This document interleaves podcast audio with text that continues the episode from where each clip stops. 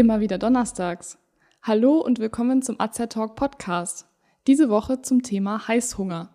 Was ist eigentlich Hunger? Und was unterscheidet diesen von Heißhunger?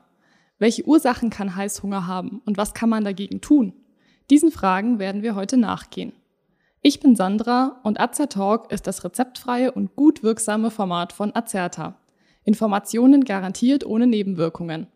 Tipps von Apothekerinnen und heute auch von mir für Ihre Gesundheit. Stellen Sie sich vor, Sie sitzen abends auf der Couch und lesen gerade ein gutes Buch. Plötzlich spüren Sie ein starkes Verlangen, sofort etwas essen zu müssen. Sie gehen zum Kühlschrank und suchen ein leckeres Eis oder holen sich eine Tafel Schokolade aus dem Vorratsschrank. Das eben beschriebene Szenario beschreibt eine klassische Heißhungerattacke. Dabei setzt das Hungergefühl urplötzlich und sehr heftig ein. Hierfür gibt es harmlose, aber auch krankhafte Ursachen. Diese werden wir uns nun näher ansehen. Doch vorab, was ist eigentlich Hunger?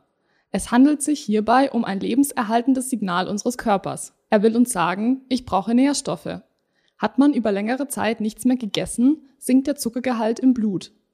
Gerät er unter ein bestimmtes Niveau, zieht sich der Magen zusammen, häufig begleitet von einem Knurren. Unser Geschmacks- und Geruchssinn wird übersensibel. Die Gerüche, die von der Pommesbude herwehen, werden plötzlich noch verlockender und uns läuft das Wasser im Mund zusammen. Diese übermäßige Speichelproduktion ist eine vorsorgliche Maßnahme des Körpers, sich auf die bevorstehende Nahrungsaufnahme vorzubereiten. Die Steuerung des Hungergefühls wird durch verschiedene Regionen und Stoffe in unserem Körper beeinflusst. Eine zentrale Rolle bei der Steuerung dieser Vorgänge spielt der Hypothalamus, ein Teil unseres Gehirns. Unter Beteiligung des vegetativen Nervensystems, der Leber, des Verdauungstrakts und dem Blutzuckerregler Insulin haben wir zu bestimmten Zeiten in unterschiedlicher Stärke Hunger. Wer sein Leben lang zu bestimmten Zeiten isst, kann sich darauf verlassen, dass der Magen dann auch zu diesen Zeiten verlässlich knurren wird und man Hunger bekommt. Doch auch andere Hormone spielen eine Rolle. Vor allem Serotonin, Noradrenalin, Cortison oder Wachstumshormone beeinflussen das Hungergefühl. Auch das Belohnungssystem im Gehirn ist beteiligt.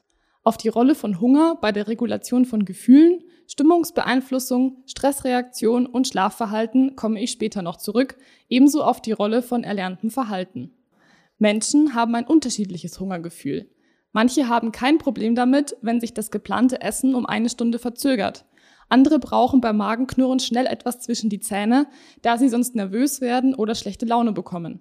Im Normalfall reicht bei Situationen wie bei dem verschobenen Essen ein kleiner Bissen Obst oder Brot oder auch ein Schluck Wasser, um das verstärkte Hungergefühl zu besänftigen. Eine Rolle spielen jedoch auch der Körperbau, individuelle Anlagen, zum Beispiel durch Vererbung, sowie Stress und die momentane Stimmungslage der betroffenen Person.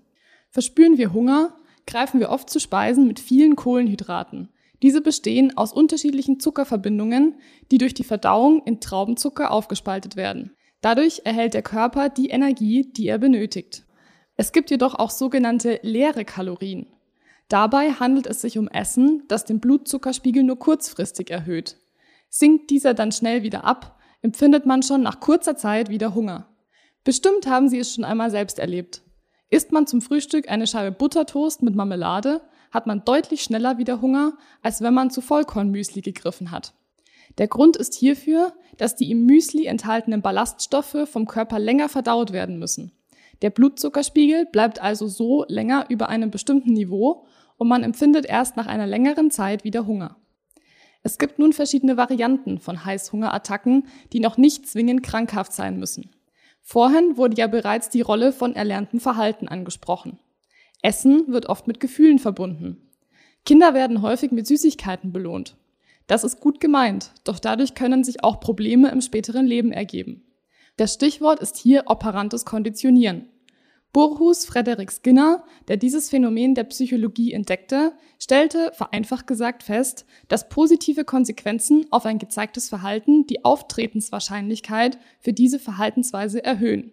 Entsprechend verringern negative Folgen die Wahrscheinlichkeit, dass das Verhalten noch einmal gezeigt wird. Dieses Prinzip kann man nun auf den Heißhunger übertragen. Die angenehmen Gefühle, die in der Vergangenheit mit den Süßigkeiten verbunden wurden, sollen nun fehlende positive Gefühle kompensieren. Es findet also eine Art Selbstbelohnung statt, obwohl eigentlich gar kein Verhalten belohnt werden müsste. Gründe für Heißhunger können also bereits in der Kindheit liegen. Wer gut gelaunt ist, denkt weniger ans Essen. Auch bei hochkonzentriertem Arbeiten denkt man weniger ans Essen. Allerdings verbraucht der Körper auch hier teilweise viel Energie, die man ihm dann unbedingt wieder zuführen sollte, um weiterarbeiten zu können. Bei Schlafmangel versucht der Körper, den fehlenden Schlaf durch eine erhöhte Energiezufuhr zu kompensieren. Ein meist ebenfalls nicht krankhafter Heißhunger kann in der Pubertät auftreten. Gerade in den Wachstumsphasen und unter Einfluss von verschiedenen Hormonen haben viele Jugendliche Heißhungerattacken. Vor allem in dieser Phase des Lebens braucht der Körper eben viel Energie. Weitere Ursachen für Heißhunger, der noch nicht zwingend krankhaft sein muss, sind falsche Essgewohnheiten, Stress oder Schwangerschaft. Falsche Essgewohnheiten zeichnen sich vor allem dadurch aus, dass die betroffene Person sehr schnell und hastig ist oder zum Beispiel auch nicht bewusst ist, dass sie während dem Essen auf einem Bildschirm schaut. Versuchen Sie also beispielsweise in der Arbeit eine wirkliche Mittagspause einzulegen und nicht am Schreibtisch zu essen und währenddessen noch ein paar E-Mails zu beantworten. Kennen Sie schon unseren Beitrag zur Gesundheit am PC-Arbeitsplatz? Dort erhalten Sie noch weitere Tipps für Ihren Arbeitsalltag. Bei Stress oder Langeweile greifen wir oft zu Essen. Entweder um uns zu beruhigen oder um irgendetwas zu tun. In diesem Fall gilt vor allem, vermeiden Sie Stress. Dieser ist nicht nur in Bezug auf Hungerattacken schlecht. Im Fall von Langeweile finden Sie sicher eine andere Beschäftigung, bei der Sie nicht immer wieder zur Chipstüte oder zur Tafel Schokolade greifen. In der Schwangerschaft und Stillzeit haben viele Frauen Heißhungerattacken. Vor allem stillende Mütter empfinden während oder nach dem Stillen ein Schwächegefühl, sodass sie dann etwas essen müssen. In der Schwangerschaft und Stillzeit hat man zwar einen erhöhten Nährstoffbedarf. Dieser Mehrbedarf an Energie sollte jedoch vollwertig und gesund ausgeglichen werden. Und auch hier gilt, wie eigentlich immer, ausreichend trinken. Oftmals wird Durst mit Hunger verwechselt. Sollten Sie also plötzlich Hunger bekommen, trinken Sie erst ein Glas Wasser. Ist das Hungergefühl vorüber, hat sich das Problem geklärt. Haben Sie dann immer noch Hunger, können Sie immer noch etwas essen, aber Sie haben zusätzlich auch etwas getrunken. Zwei Fliegen mit einer Klappe. Es gibt jedoch auch krankhaften Heißhunger. Die betroffenen Personen nehmen hierbei große Mengen an Lebensmitteln im Verlauf des Tages zu sich, vor allem fetthaltige und süße Speisen. Oft sind im Vergleich zu durchschnittlichen Essensmengen doppelt so große Portionen nötig, um satt zu werden. Allerdings stellt sich dann trotzdem wieder sehr schnell ein Hungergefühl ein. Der Hunger ist also kaum mehr zu beherrschen. Krankhafter Heißhunger kann ein Ausdruck körperlicher und seelischer Störungen sein, beispielsweise bei Depressionen. Auch Stoffwechselstörungen, wie zum Beispiel Diabetes mellitus oder auch hormonelle Ungleichgewichte, die beispielsweise durch eine Schilddrüsenüberfunktion ausgelöst werden können, sind denkbar. Heißhunger auf bestimmte Nahrungsmittel kann auch ein Vorbote für einen Migräneanfall sein. Lassen sich bestimmte, immer wiederkehrende Vorlieben auf Nahrungsmittel bei Heißhunger erkennen, können auch Mangelerscheinungen die Ursache sein.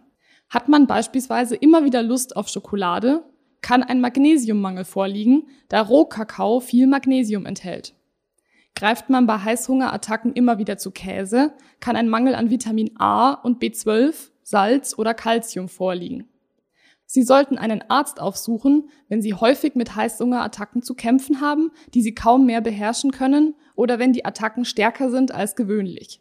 Auch wenn Sie viel essen und trotzdem an Gewicht verlieren, sollten Sie diese Symptome mit Ihrem Arzt besprechen. Ein häufiges Gefühl von Nervosität oder Stress, das Sie mit Essen bekämpfen wollen, kann auch ein Grund sein, einen Arzt aufzusuchen.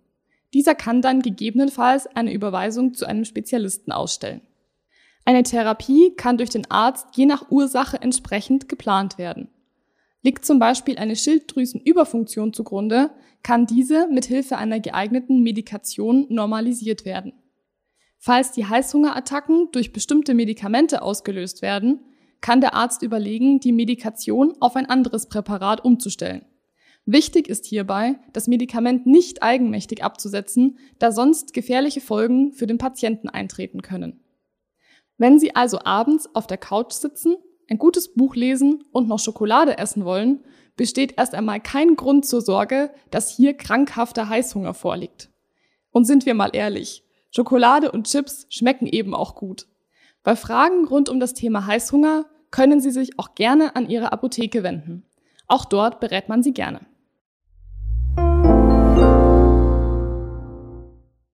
Wenn Sie sich für uns oder für unsere Fortbildungsvideos interessieren, besuchen Sie uns gerne auf azerta.de oder hören Sie unseren Beitrag Wir sind Azertalk. Wir weisen darauf hin, dass dieser Beitrag kein Ersatz für eine persönliche Beratung bei einem Arzt oder Apotheker darstellt, dass er keine Therapie ersetzt und lediglich der Information dient. Thematisch erhebt der Beitrag keinen Anspruch auf Vollständigkeit. Vielen Dank fürs Zuhören, empfehlen Sie uns gerne weiter und bis zum nächsten Donnerstag. Bleiben Sie gesund und informiert.